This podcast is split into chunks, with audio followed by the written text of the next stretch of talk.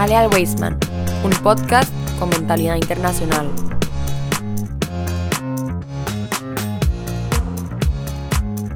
Reciban un cordial saludo comunidad Weisman, qué bueno tenerlos del otro lado como siempre sintonizando el programa de todos los viernes de Jale al Weisman, Torah al Día, de por supuesto nuestro programa de podcast que como acompaña su nombre y su título, un podcast con mentalidad internacional.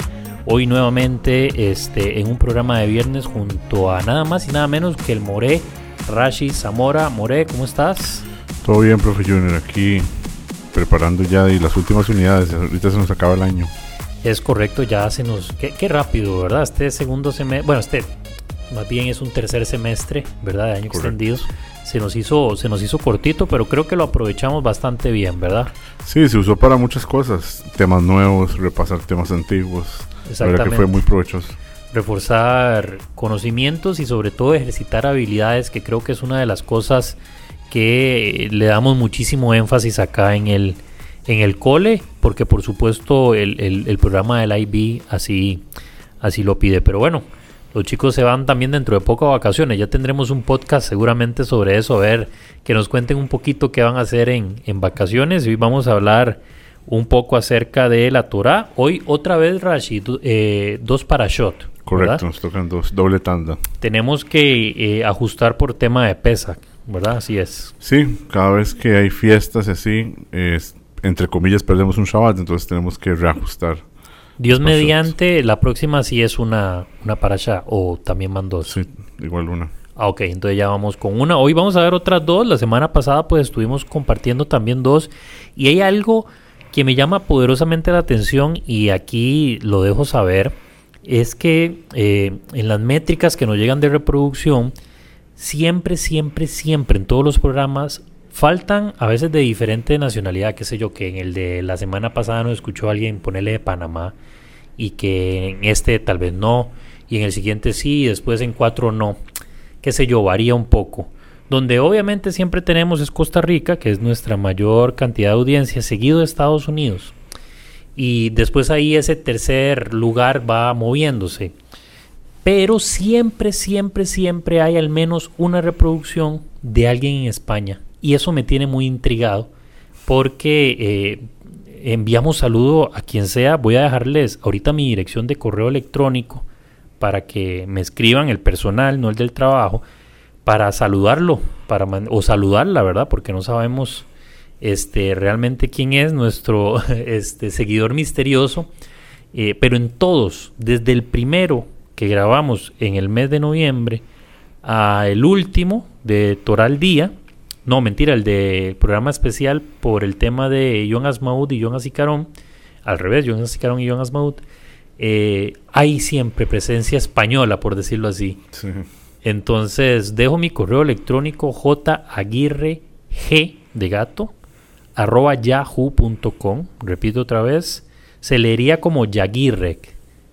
jaguirreg arroba yahoo.com y por supuesto déjenos saber quién es y, para enviarle por supuesto un, cordial saludo desde Halal Weisman, un podcast con mentalidad internacional. Entonces mentalicémonos que nos están escuchando también allá en España y en diferentes países eh, de habla hispana y del mundo. Así que un cordial saludo absolutamente a todos y todas.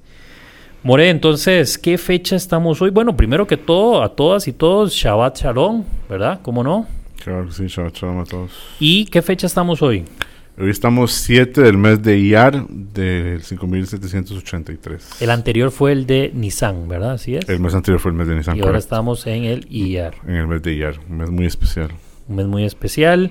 Y bueno, dentro de poco tendremos también un programa especial. aprovecho para comentar sobre Young Jerusalem.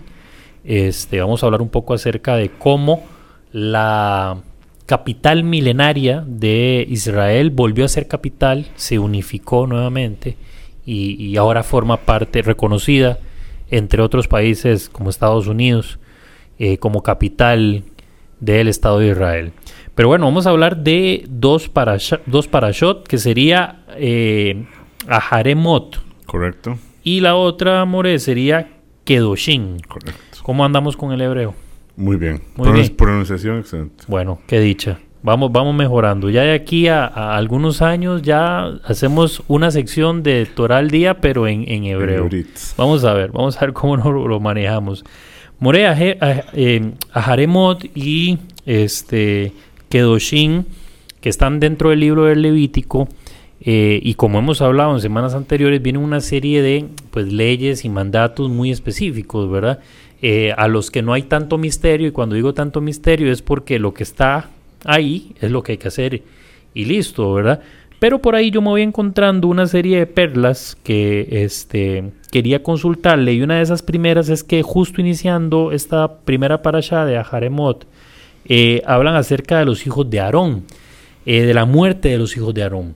Y eh, creo que por eh, diversas razones nosotros no hablamos en el podcast sobre la muerte de los hijos de Aarón. Entonces me gustaría tal vez para que nuestra audiencia que, que sigue la Torah, tal vez solo por, por el podcast, este, pueda saber un poquito qué fue lo que pasó con ellos. Ok, entonces lo que pasa es que Aarón, que sabemos es el hermano de Moshe, él tenía cuatro hijos. Dos de sus hijos, que son los que fallecieron, uno se llamaba Nadab, el otro se llamaba Abihu. Nadab y Abihu entraron al templo e hicieron un sacrificio que no les habían pedido. ¿Qué significa eso? Ellos estaban muy contentos con todo lo que estaba pasando. Fue el día de la inauguración de lo que es el Mishkan, el tabernáculo, y ellos traen lo que se llama, la Torah lo llama un fuego extraño. ¿Por qué se le llama un fuego extraño? Porque es un fuego, es con mucha pasión, con mucho amor a Dios. No lo hacen de una manera egoísta, pero es extraño, no es algo que se les pidió. Entonces la persona puede estar muy emocionada, ¿verdad? Y ellos estaban muy emocionados y simplemente lo que hicieron fue traer sacrificios a Dios sin que Dios se los pidiera. ¿Qué es lo que pasa? La Torah nos cuenta que un fuego bajó y consumió el sacrificio que ellos trajeron, así que Dios aceptó el sacrificio. El problema es que el fuego continuó y entró por la nariz de ambos y los quemó por dentro. Consumió lo que era la parte espiritual de ellos, su alma, y inmediatamente cayeron muertos. Un, un fuego, entiéndase, un fuego físico. Fuego físico. fuego físico entró, entró y cuando decimos que quemó su alma, hablamos también de su sangre, ¿verdad? Sus órganos vitales, entre Es- otras cosas. Es correcto. Entra fuego, ¿verdad? Y, y- y obvio es el es, es lo que va a causar directamente. Entonces, como decimos popularmente en, cul- en cu- en cultura popular, metieron, metieron las de andar, metieron las patas con esto que fue sin intención. Sí, ¿verdad? sin intención de hacer mal. Entonces, hay, una, hay varias maneras de explicarlo. Yo lo que conozco es acuerdo a Hasidut, como Hasidut lo explica. Claro. Y hay dos conceptos que Hasidut habla. Uno se llama Ratsu, el otro se llama Shuv. Ratsu es cuando la persona como que salta hacia Dios. Shuv es cuando la persona vuelve. Shuv viene como la palabra Shev, que es sentarse. Entonces muchas veces la persona se emociona y tiene Ratsu. Pero la, parte de Shuv, que es volver a sentarse o traer todo lo que usted aprendió a algo a un nivel práctico, no, pasa. Y es algo que nos puede pasar a todos. Muchas veces la persona tal vez escucha un podcast, escucha un shiur, una cosa, se emociona un montón. Y al día siguiente continúa viviendo de la misma manera. Entonces la persona tuvo Ratsuf, tuvo como ese deseo y, y lo disfrutó a nivel incluso físico. Tiene un, un- un deleite Claro. intelectual, pero no tuvo Shuv, no pudo traerlo de vuelta al mundo. Hasidut explica que con ellos dos eso fue lo que pasó. Ellos llegaron a un nivel espiritual tan pero tan alto que no nos podemos imaginar el nivel de placer que eso puede traer. Y ellos llegaron, llegaron, llegaron y se dejaron llevar. ¿Cuál es el fallo de ellos? Que Dios construyó este mundo para nosotros, no para morirnos. Entonces Dios no escoge ángeles, como hemos hablado varias veces, sino que escoge el ser humano, el que se equivoca, el que tiene que levantarse en la mañana, le da pereza. Esa es la persona que Dios escoge. Ellos no quisieron vivir esa vida, quisieron vivir como una vida tal vez más emocionante, llamémoslo así. Claro. Y ahí estuvo el, el error de ellos. No, no tanto la parte de sacrificio, sino como la intencionalidad. Esa no es la intencionalidad de Dios cuando nos pone en este mundo. A mí siempre me gusta personificar. Cuando digo personificar me refiero específicamente a cuando estoy leyendo algo o cuando me contás la historia, tratar de pensar lo que sentía la gente.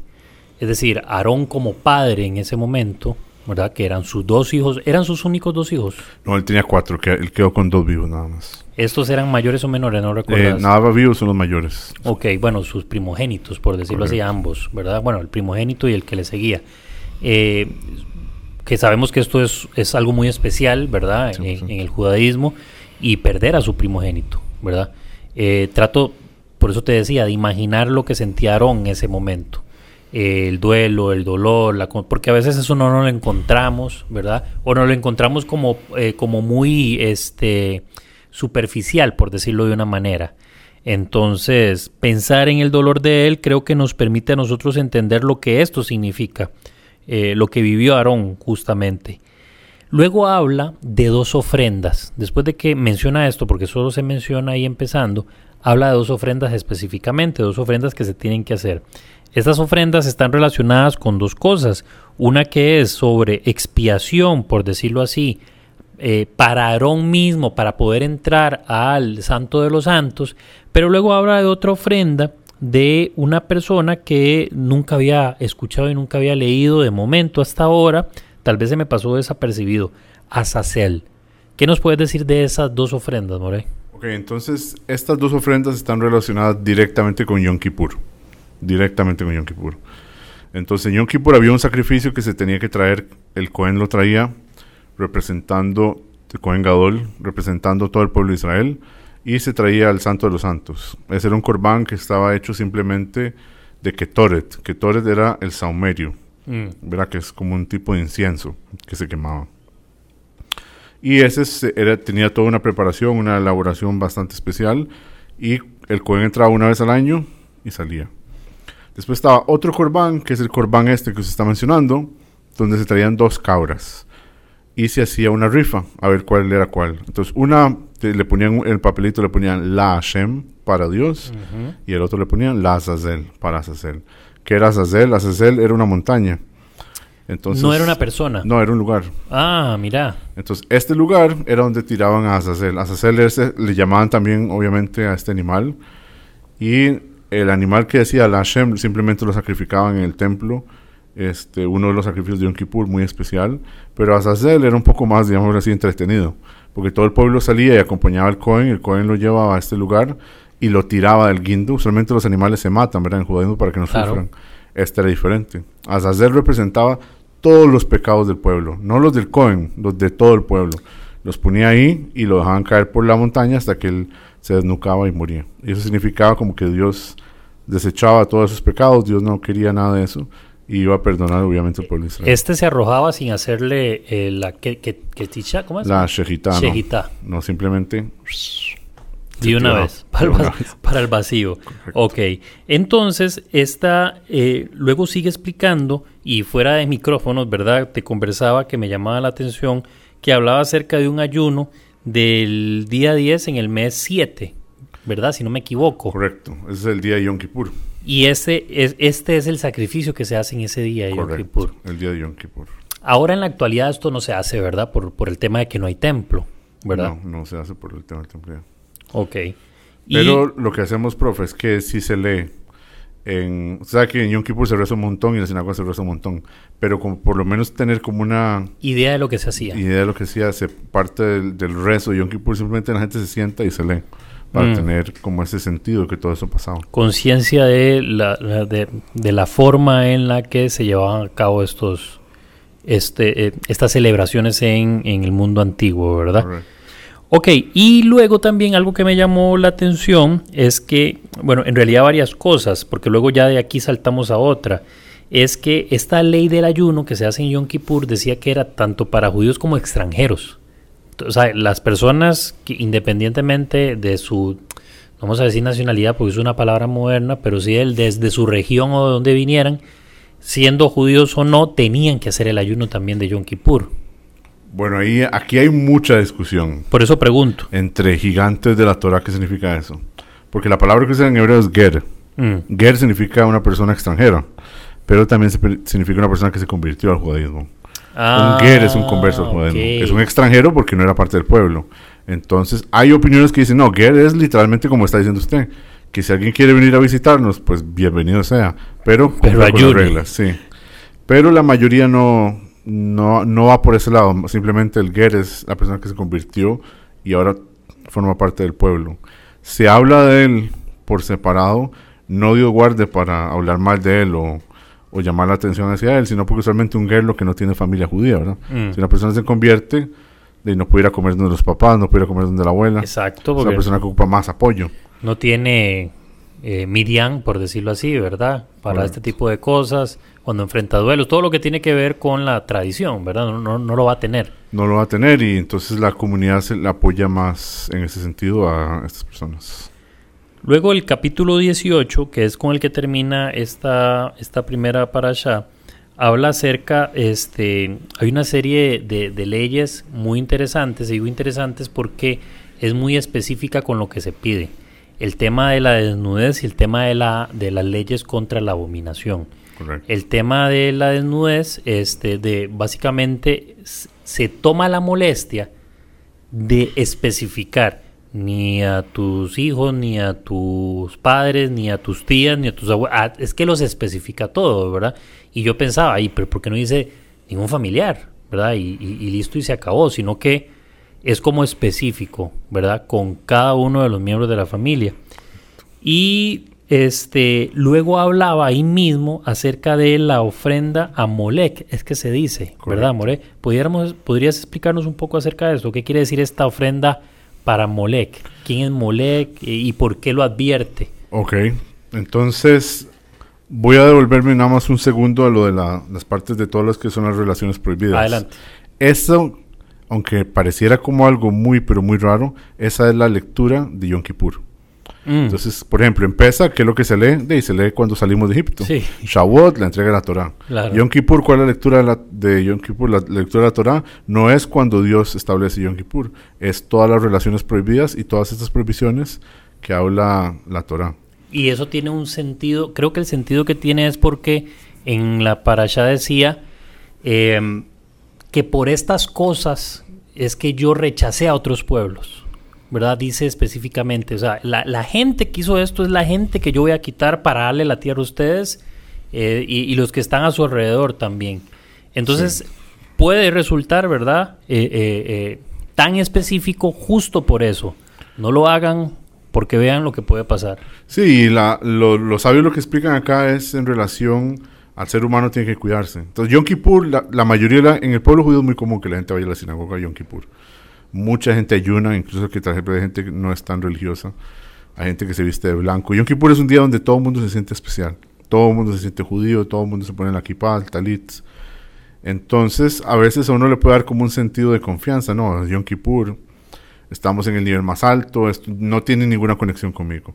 Y vienen los rabinos y nos dicen, no, en Yom Kippur, que es el día más elevado, ustedes tienen que leer sobre esto.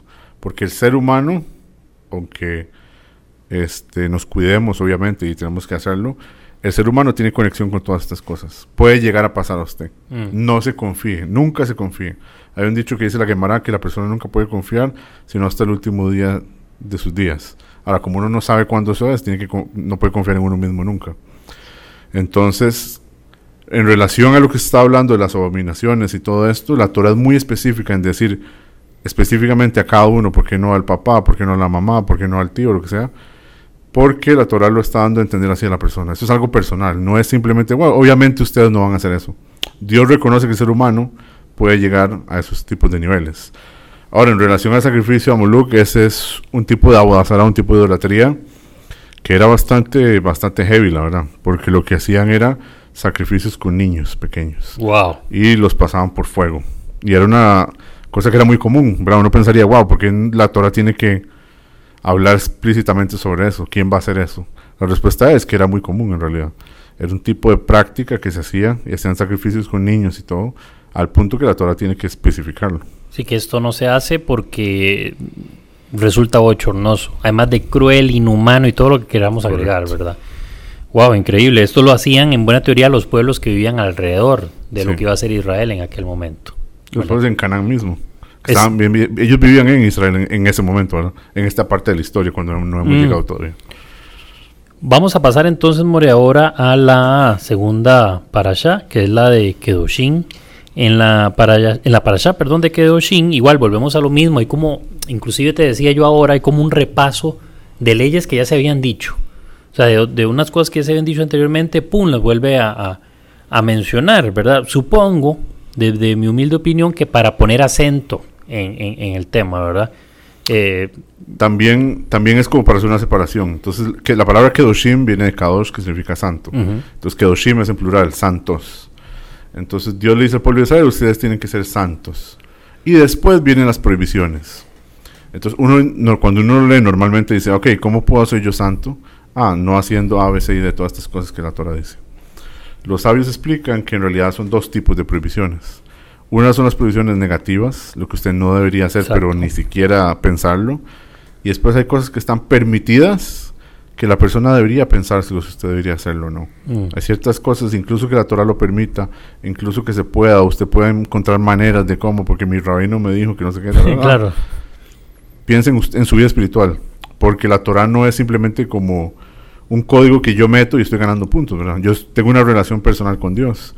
Si yo de verdad admiro, tengo, tengo un tipo de honor por esta relación que yo tengo con Dios, entonces incluso las cosas que son permitidas, que la Torah dice, bueno, está bien, eso se puede hacer, yo también puedo limitarme. ¿Para qué? Para que Kedoshim Tiyu, para que ustedes sean santos. Entonces hay dos maneras de ser santo. Una manera es, obviamente, lo prohibido, pero eso no es ni negociable, no se hace. Pero incluso lo que sí se puede, la persona puede cuidarse de eso.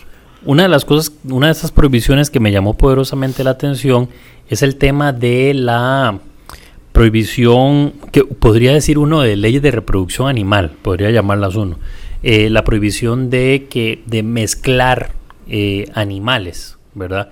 Esto en la actualidad, Rashi, estoy hablando ahora en el siglo XXI, es una práctica muy extendida porque sirve para darle un mayor rendimiento a, ciertos animales, a ciertas industrias, la industria alimentaria, ¿verdad?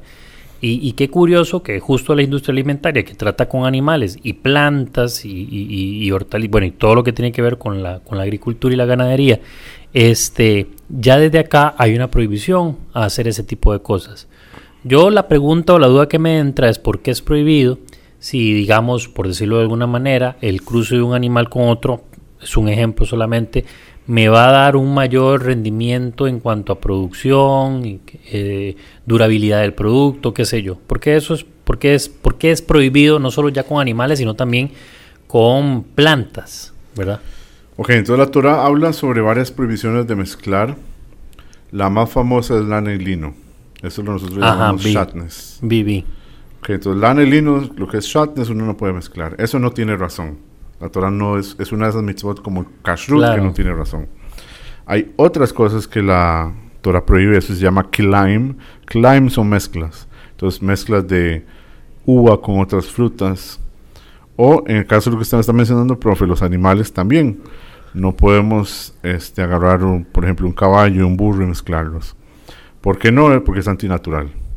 Mm. No es lo que, no es lo que Dios hizo. Dios quiso el mundo perfecto. Yo no quiero meterme en este tema porque yo sé que es muy delicado, pero hay mucha gente, por ejemplo, que come solo ciertos tipos de animales o solo ciertos tipos de comidas porque saben que no les meten hormonas o no les meten esto o lo otro, que es algo que está muy de moda. La Torah cree mucho en eso, de respetar la naturalidad del animal. Justo por eso traía el tema colación, porque ahora vivimos en un tiempo, ¿verdad? De, habemos casi 9 mil millones de personas en el mundo, para las mismas cantidades de tierra que había hace 5.000, 4.000 años atrás, ¿verdad? Excepto ciertas tierras pequeñas surgidas. Eh, y en aras de alimentar a esa población, pues a veces eh, es que los tiempos de reproducción de las gallinas, por decirte un ejemplo, son los mismos. Eso, eso no ha cambiado. Entonces, en aras de producir más, empiezan a realizar eh, eh, a, estos animales, estoy mencionando a la gallina solo por dar una ilustración, los inyectan para aumentar su periodo de celo, por decirlo así, para que tengan más huevos durante en periodos de tiempo más corto. Y aquí hay ya una degradación. Hablemos meramente de alimentos, no, no si es espiritual o no, hay una degradación del alimento. No es lo mismo comerse una pechuga de pollo de un pollo que pasó comiendo, digamos, alimento, eh, bueno, que fue criado, ¿verdad? Para eso, pero que pasó su tiempo adecuado a comerse uno que tiene seis meses o tres meses, pero está enorme, que parece que tiene un año, pero fue porque fue, eh, eh, le administraron algún tipo de, digamos, hormonas o algo así. Y esto se sabe, sabemos hoy que de, el producto se daña y, este, y que puede traer consecuencias sobre la salud de las personas. O sea, esta ley, el punto al que quiero llegar es que esta ley, que es milenaria, de pronto eh, es aplicable. Y es una de las cosas que hemos hablado en este podcast. Es aplicable al día de hoy. O sea, esto uno dice, esta prohibición ya, esa, ya era para aquellos tiempos. No, no, pero si la traemos a colación y la entendemos de esta perspectiva, lo mismo pasa con los alimentos injertados, las semillas injertadas y demás. Pierden calidad 100%. eh, este, de vitaminas, proteínas, ácidos y otras cosas que son elementales para nuestro desarrollo. Y el punto es ese, que estas leyes milenarias de pronto tienen aplicación en el siglo XXI en, en- en medio de eh, la revolución digital, ¿verdad? Eso lo- a lo que quiero llegar justamente es que la Torah tiene, que, que no lo hemos puesto nunca en duda, pero tiene relevancia hasta el día de hoy. Ahora, un dato curioso nada más es que todo esto está prohibido hacerlo nosotros. En relación a los animales, uno sí puede comprar un animal que ya es, eso sí. Uno lo puede comp- yo para utilizarlo para alimentarse inclusive, No, para alimentarse no, sino como los o de, de trabajo. carga, digamos. Sí. Entonces esos animales sí se pueden usar para eso. Pero no, digamos, yo no lo puedo hacer, la mezcla. Pero sí puedo comprarlos y ya está hecho. Después hablamos sobre los alimentos em, creados genéticamente, Sí. si entran dentro de la kashrut, este, si, si es correcto, si son kosher, ¿verdad? Después, Y yo creo que el tema de los animales también, de cuántas razas de perros no hay ahora. Exacto. Y genéticamente cambian a los animales para que sean antialérgicos, para que tengan ojos azules, para que todo eso es... Vamos a estudiar para, para traer un buen podcast acerca de, de- de si estos alimentos genéticamente hechos en laboratorios. Lo digo porque recientemente en Israel anunciaron una empresa que eh, está creando cierto tipo eh, de alimento. No sé cómo ya, no- como no sé el término técnico, voy a decir artificial entre comillas, este, para el consumo, ¿verdad? Y entonces sería interesante tener esta discusión. ¿Es kosher comer carne creada en laboratorios? ¿Es kosher comer algún alimento creado en el laboratorio? Pero bueno. Y para terminar, Rashi, de esta parasha, que igual es un repaso de leyes y demás que ya hemos hablado, eh, me gustaría que termináramos con dos frases que me llamaron la atención porque se repiten constantemente. La ah, y es, son frases que se repiten como consecuencia de algo que alguien hizo, ¿verdad? Eh, una de ellas es su sangre recaerá sobre ellos. Y la otra es extirpados del seno de su pueblo. Y se repiten en todas y cada una de estas eh, normas como consecuencia de haber hecho algo. Ok, entonces, acuerdo a la Torah, hay diferentes tipos de castigos cuando una persona peca que Dios puede traer. Esos que usted menciona es el concepto de caret. Caret o cares es cuando Dios decide que esta persona fallezca de una manera prematura. O si ya la persona es mayor, sus hijos también fallecen a una edad prematura. Por eso es que dice que se le va a cortar del pueblo a nivel espiritual es una cosa muy ruda, porque hay gente que dice que llega al punto de que esa alma se pierde del pueblo de Israel, no vuelve a reencarnar. Eso es lo que significa. Dios Mm. dice que usted cumple su misión, fallece aquí, esa alma, la, la, todas pasan por el mismo proceso, ¿verdad? Que ya hemos hablado acá. ¿no? Correcto. Pero ya no vuelve al, al mundo. O sea, eso ya, lo que usted hizo es tan, pero tan problemático, para decirlo de una manera nice, Wow. que ahí termina. Entonces, esto que menciona usted es por eso, porque ese es el tipo de, de castigo, donde es cares, donde la persona es cortada del pueblo, o sea, la persona va a fallecer siendo joven, y si por alguna razón ya tuvo hijos, los hijos también van a caer. Bueno, cerramos con una frase dura Fuerte. Eh, que no acostumbramos, ¿verdad? No. Siempre hacemos reflexiones este, bastante, pero bueno, es que est- est- estamos hablando de temas de que lo ameritan, que lo dicen y que lo son, ¿verdad? bueno, podemos terminar con otro mensaje si quiere. hacer algo más. claro, claro, dame ahí un cierre ahí de mensaje. Bueno, hay una parte que habla esta parasha sobre el respeto a los padres. Mm, es verdad. Y habla, la palabra que usa es ish. Ish significa como hombre, hombre ya grande. Entonces los comentaristas dicen, bueno, siempre se habla de que el niño, el, ¿verdad? Cuando uno está en casa de los padres, obviamente tiene que respetarlos, ¿verdad? Están las famosas, como en las series americanas, ¿verdad? Que los papás fuerzan a los hijos a hacer ciertas cosas porque dicen, bueno, usted vive bajo mi techo, usted tiene que seguir mis reglas. Claro. Pero ¿qué pasa cuando uno ya es un ish, una persona que ya se casa o ya es independiente? Entonces los comentaristas dicen que en esta parasha la Torah usa la palabra ish específicamente para eso. Para decirle a una persona, bueno, solo porque usted ya no vive con sus papás, solo porque usted ya no está con ellos, no significa que usted no tiene todavía la responsabilidad de respetarlos, admirarlos, agradecerles todo lo que ellos han hecho por usted.